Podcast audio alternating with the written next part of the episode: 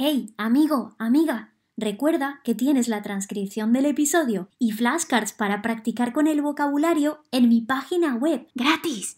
Estás escuchando The Spanish Tribe Podcast, el podcast que te motiva cada día a aprender español conversacional disfrutando. Si quieres llevar tu español al siguiente nivel, viajar, conectar con otras culturas y multiplicar tus posibilidades educativas y laborales, estás en el lugar correcto. Recuerda que este podcast será 10 veces más útil si te descargas gratis la guía del episodio con transcripciones, listas de vocabulario y actividades para aprender y aprovechar cada episodio al máximo.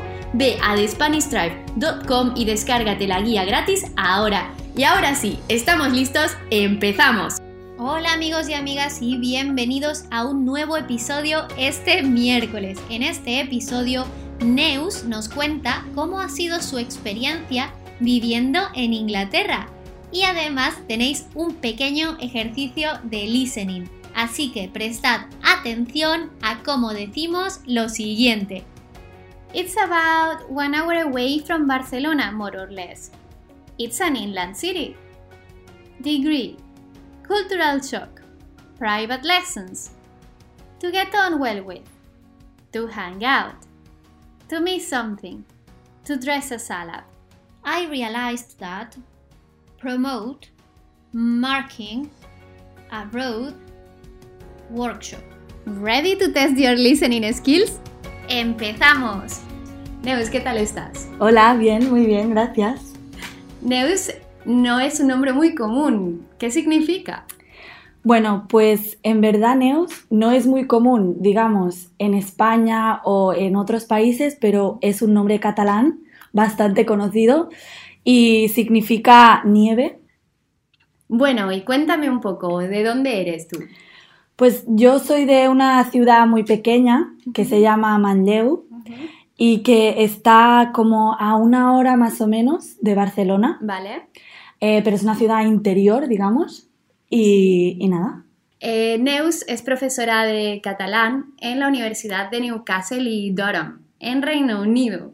Entonces yo lo primero que me pregunto es, al ser tú de un país así más mediterráneo, con mucho sol, una cultura más latina, ¿por qué Reino Unido? La pregunta del millón. Em, pues en realidad eh, está relacionado un poco con, con mis estudios, porque yo em, soy profesora de inglés, Sí. entonces cuando terminé la carrera, el máster, eh, yo no me sentía preparada para, para meterme en una clase y empezar a enseñar inglés. Entonces dije, necesito conocer un poco más qué significa ¿no? hablar inglés, qué es la cultura inglesa. Y al final, pues Reino Unido nos queda cerca de casa em, y decidí pues in- intentar eh, vivir Aquí un tiempo Sí. para poder mejorar mi, inglés en general. Me provoca curiosidad esto de vivir en un país extranjero.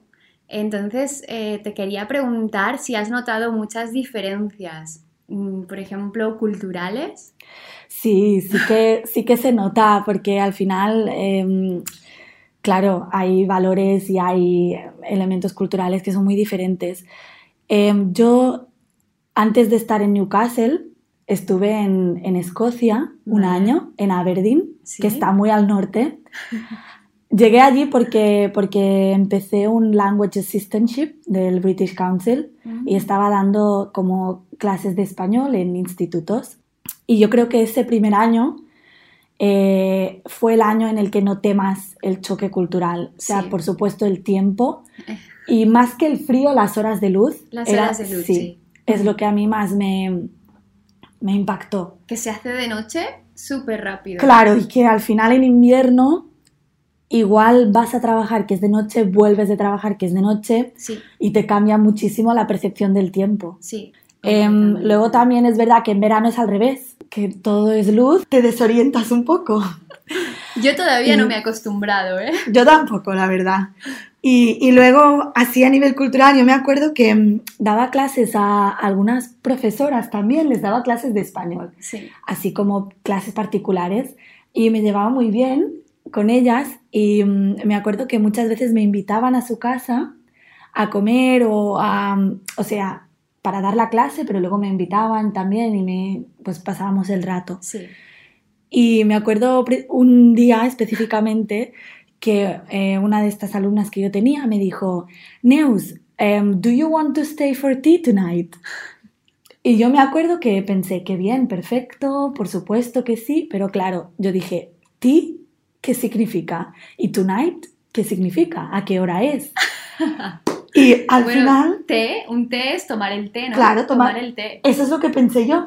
Voy a tomar un té, pero por la noche digo, bueno, ya veremos qué pasa. Y nada, al final eh, resultó que mm, me estaba invitando a cenar Sí. y Oh, me preparó un fish and chips, una sopa típica escocesa, unos postres típicos escoceses, una cena de guau. estas. Y tú esperabas un té. Sí. y aparte me invitó a las 5 de la tarde. Wow. Y claro, para mí eso fue muy chocante. Sí, sí, sí, completamente. Pero me lo pasé muy bien, ¿eh? Sí, desde luego. Sí.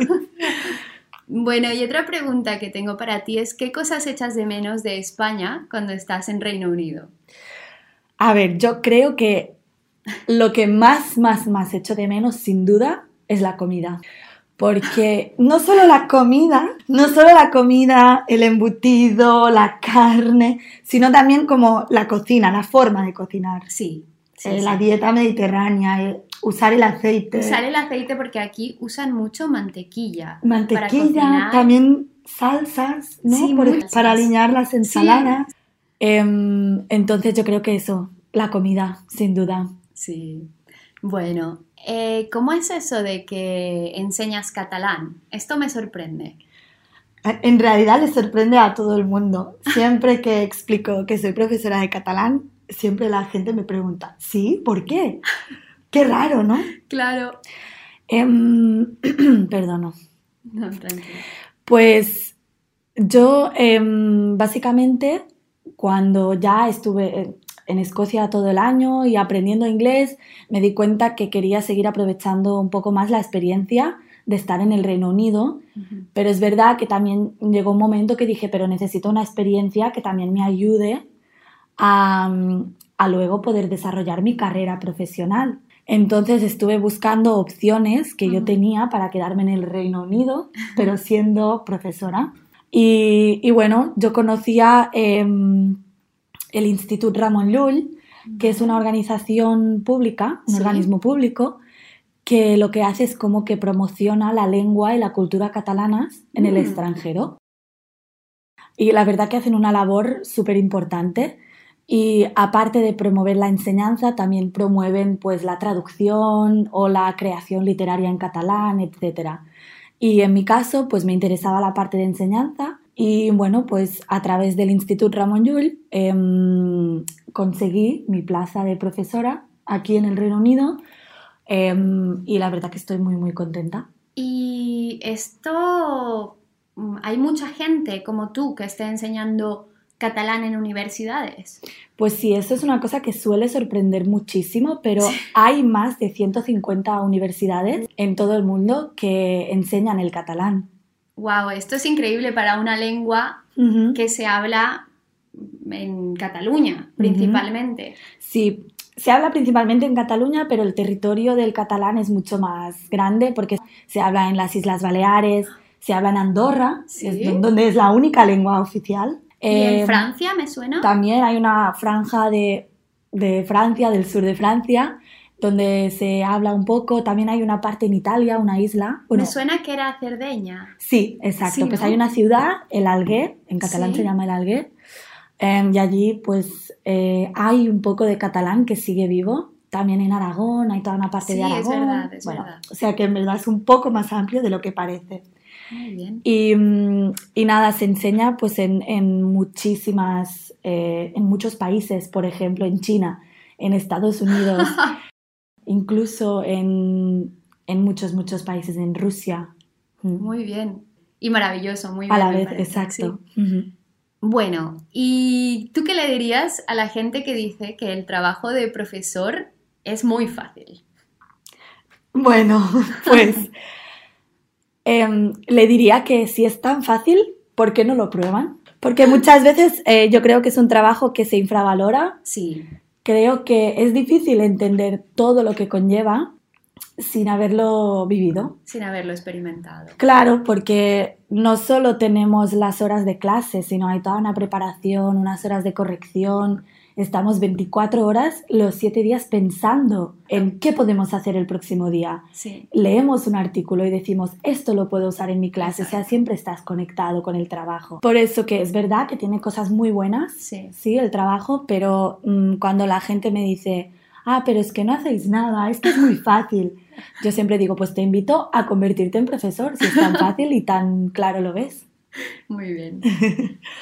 ¿Y alguna experiencia positiva que hayas vivido? Algún, algo que hayas organizado, algo en tus clases. Y este año luego organicé también otra cosa bastante diferente. Sí. Eh, invité a una chica ilustradora valenciana que evidentemente pues ilustra en, en valenciano. Sí. Eh, y es una chica muy reivindicativa mm, que trata temas como el feminismo, eh, la homofobia, Ajá. también trata el nacionalismo. Muy y bien. me parecía muy, muy interesante que, que mis estudiantes conocieran también a una persona eh, que utiliza la lengua como, como, como herramienta de trabajo, ¿no? Y para, reivindicar, reivindicar. Y además lo bonito es que lo mezcla con una con, con el dibujo. Exacto. Ella es y con una expresión artística. Exacto. Entonces estás como combinando el arte de la lengua y el arte de- del dibujo y de la expresión Exacto. artística, ¿no? Con la reivindicación, que sea, me parece como un proyecto muy completo. Sí. ¿Y cómo fue esta, esta clase o este evento que, que organizaste? Pues era un taller de, dos horas. Sí. Entonces, la primera parte, pues, eh, Ame Sule es la chica que invité. Eh, su proyecto se llama Tres Voltas Rebel. Y pues hizo una presentación de media hora Sí. explicando quién era, qué hacía, por qué y presentando un poco su proyecto. Vale. Luego eh, pasamos a una parte más práctica en la que Ame eh, les enseñó dos canciones en catalán Sí. y les dijo, pues ahora tenéis que escoger una frase de, esta, de estas canciones que os haya gustado y tenéis que intentar ilustrarla. Es, es la forma en la que nació su proyecto. O sea que ella cogía canciones y de la letra de las canciones y de cómo suena, dibujaba. Exacto. Desarrollaba su creatividad Sí. y... Muy bien. Y, mm, y entonces ella quiso como proponer el mismo ejercicio a los estudiantes. Vale. Y los estudiantes hicieron pues lo mismo, intentaron Sí, a través de una frase pues ilustrar algún mensaje o alguna idea. Muy bien. muy Y la original. verdad que se lo pasaron muy bien. Bueno, pues ya estamos llegando al final de esta entrevista y tengo tres preguntas para ti. Okay, amigos, these questions were meant to be short, but it ended up like a new podcast episode. So don't miss next week episode where Neus recommends less known Spanish groups and talks about what she believes is essential in life to be happy. And now it's quiz time. How did Neus say? It's about one hour away from Barcelona, more or less. Y que está como a una hora más o menos de Barcelona, It's an inland city. eh, pero es una ciudad interior, digamos. Degree. Cuando terminé la carrera, el máster, Cultural shock. Fue el año en el que noté más el choque cultural. Private lessons.